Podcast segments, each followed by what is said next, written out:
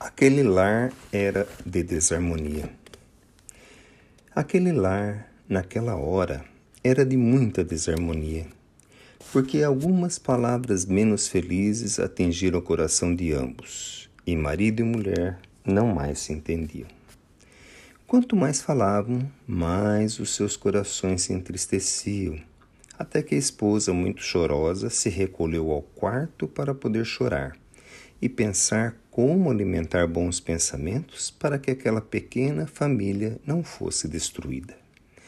Na verdade, o assunto não era tão pernicioso, mas a invigilância tomou conta da cabeça de cada um e o coração não teve recurso para palavras mais amenas.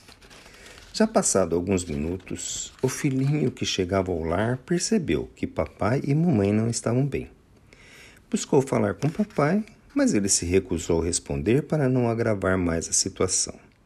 Foi então em busca da mamãe e a encontrou chorando, e não sabendo o que fazer, passou sua pequena mãozinha na cabeça de sua mamãe e um pensamento de amor chegou até aqueles lábios e disse: Lembra, mamãe, da vovó?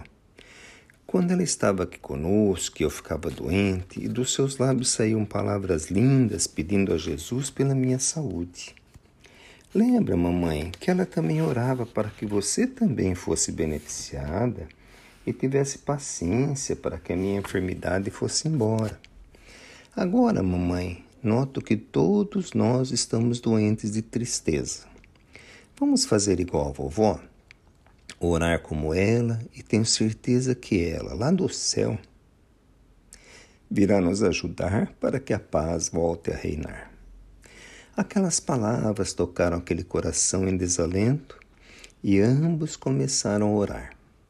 E a luz se fez naqueles corações a ponto do papai, também tocado de emoção, viesse fazer parte daquele momento de alegria.